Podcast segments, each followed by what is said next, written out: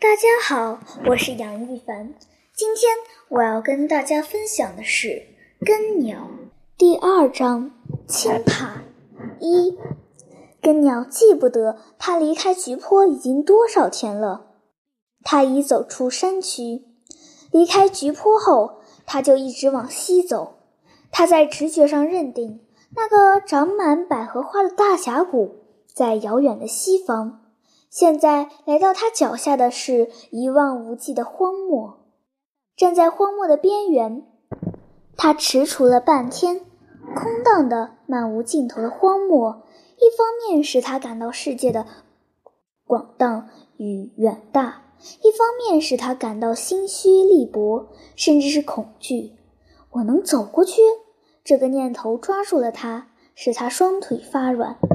当太阳高悬在荒漠之上，远处飘散着淡紫色的烟雾时，他往上提了提行囊，还是出发了。前些天他一直是在山区走，天气虽已进入初冬，但满眼仍是一幅生命四下里流动的景色：纯纯流淌的小溪、翠竹与各种苍郁的松树。震动人心的林涛声与深山处清脆的鸟鸣，这一切使他并无太深的离家感觉，心中也没有太深的荒凉与寂寞。现在荒漠向他显示的，则完全是另一番景观：空旷，几乎没有生命的气息，偶尔才能看到几丛枯死的草或几丛锈铁丝般的荆棘。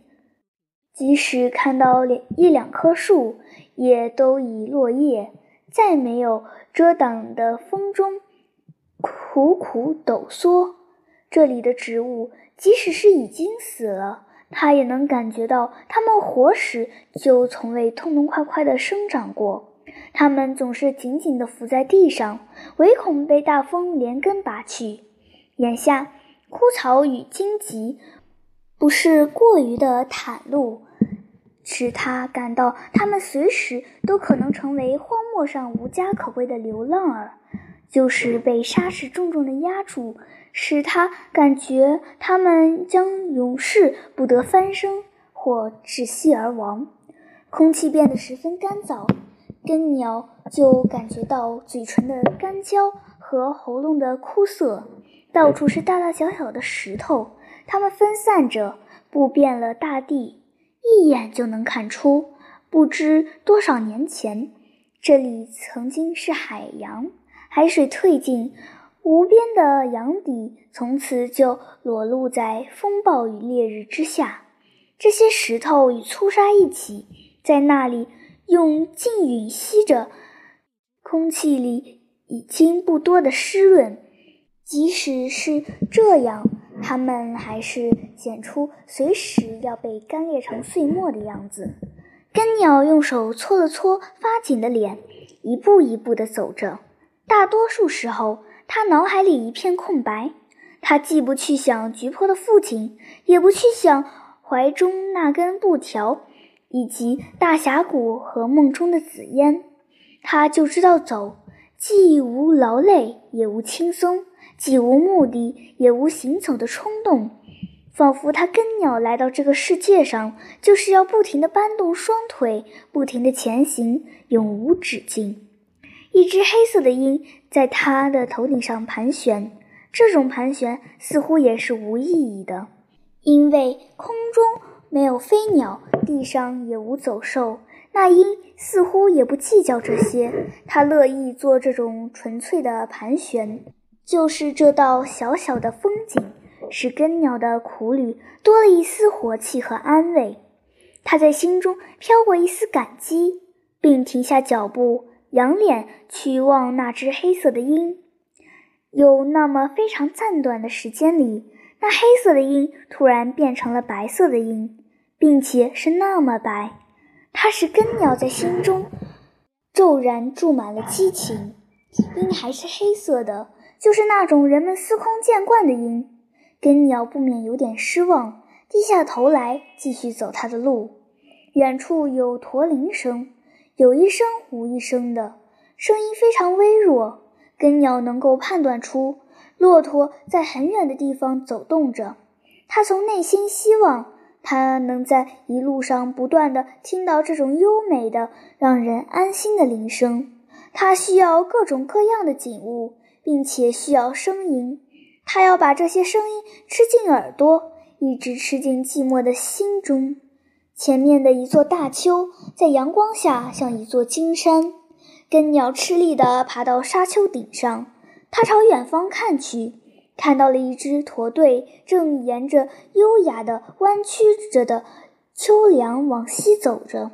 驼峰与沙丘都是同样的弯曲。骆驼原本就是沙漠之子，它与沙丘构成了一幅图画，而那些因风吹的作用所形成的同样显出旋律感的沙线。又给这幅图画增添了几分音乐的色彩。这幅图画使从深山里走出的根鸟欢喜不已。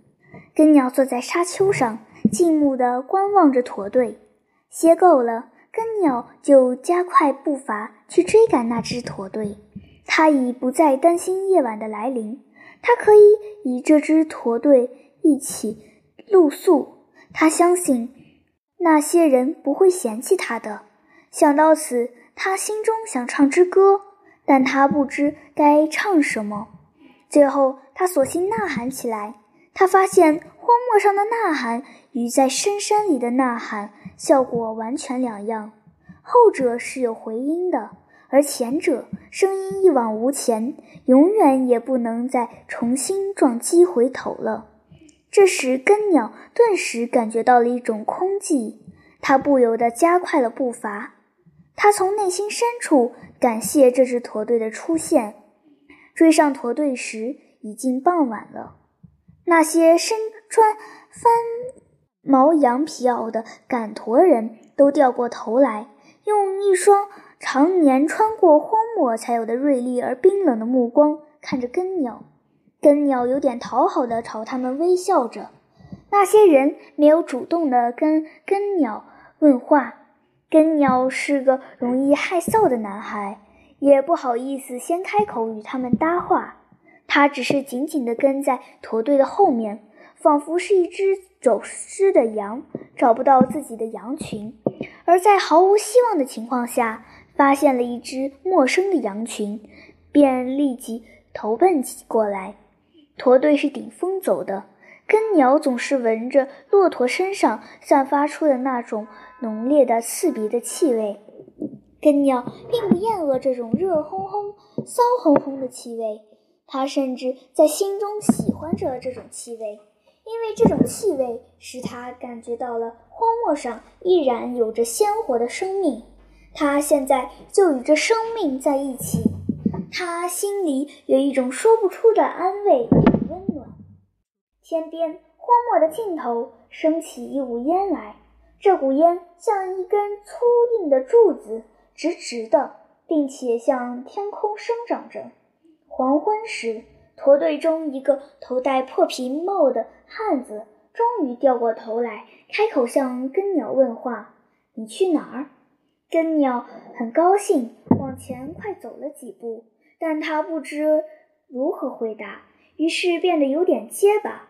去去西西边，西边哪儿？那汉子不太满意根鸟的回答，根鸟只好说：“我也不知道究竟去哪。”汉子的嘴角就流出一篓嘲笑，根鸟就低着头走着，走着走着又落在了驼队的后面。驼队中有一个。与根鸟年龄相仿的少年，他的脖子里围着一条火红的围巾，衣服几乎敞开着，露出黑乎乎的胸脯来，一副很快活的样子。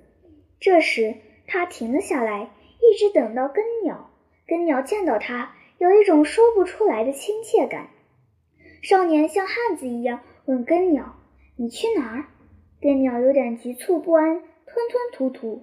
他心中非常愿意将一切都说出来，他太想将一切说出来了。他憋得慌，他要让那些赶驼人，甚至是那些面容慈祥的骆驼，都知道他此行的目的。他要他们知道，他绝不是一个在荒漠上闲逛的流浪儿，或者是一个懒惰的沿路乞讨的乞丐。驼队在一座高大沙丘的背面停下来了。驼队要在这里结束这一天的行走。不远处是一片湖水，它正在霞光里闪动着安静而迷人的亮光，真是一个宿营的好地方。根鸟和那个少年坐在沙丘上。我要去找一个长满百合花的大峡谷。那少年望着根鸟布满尘埃但双眼闪闪发亮的脸。根鸟眺望着西边的天空。那时的天空壮丽极了，空旷的荒漠使西边的天空完全呈现出来。霞光从西面的地平线上喷射出来，几只乌鸦。正从霞光里缓缓飞过，根鸟十分信赖地看了那个少年一眼，然后从头到尾地讲述他此行的原因。这个故事显然深深地感染并打动了那个少年，他听得十分入神。故事讲完后，那个如痴如醉的少年似乎突然地醒悟了过来，脸上换了另一种表情。他朝根鸟一笑，然后飞跑而去。回到了那些人中间，他向那些人说：“我知道他向西走是去干什么。”然后他挖苦地将刚才从根鸟嘴中听到的一切转述给了那些人。那个汉子对那个少年说：“让他过来，再对我们说说。”少年又来到了根鸟旁边，他们都想听你说一说，你为什么向西走。我都对你说了，你向他们说吧。他们不相信我说的。根鸟跟着那个少年走向那些坐着的或侧卧着的人。根鸟从他们的脸上看到了一种压制不住的笑容。他似乎感觉到了这种笑容是不怀好意的，但他并不能在脑海里形成一个判断。他站在他们面前，手足无措。那个汉子站起身来，将根鸟背上的行囊取下，放在沙上。今天晚上你就和我们在一起吧。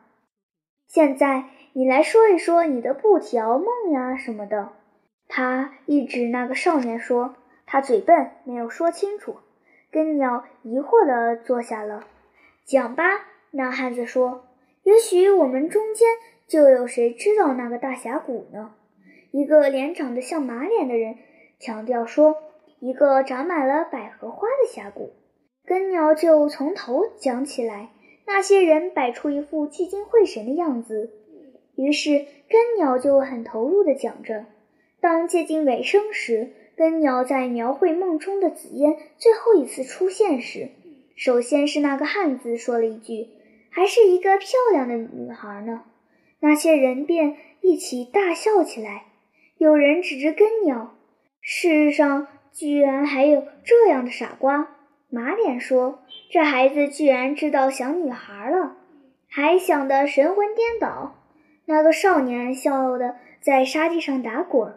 根鸟很尴尬地坐在那儿，嘴中不住地说：“你们不相信就拉倒，你们不相信就拉倒。”那些人越笑越放肆。那个少年正被一泡尿憋着。转过身去撒尿，一边尿一边笑，尿不成形，扭扭曲曲的在他身边乱颤悠。根鸟看到只有那个远远坐着的苍老的，就像这个大荒漠似的老人，始终没有笑。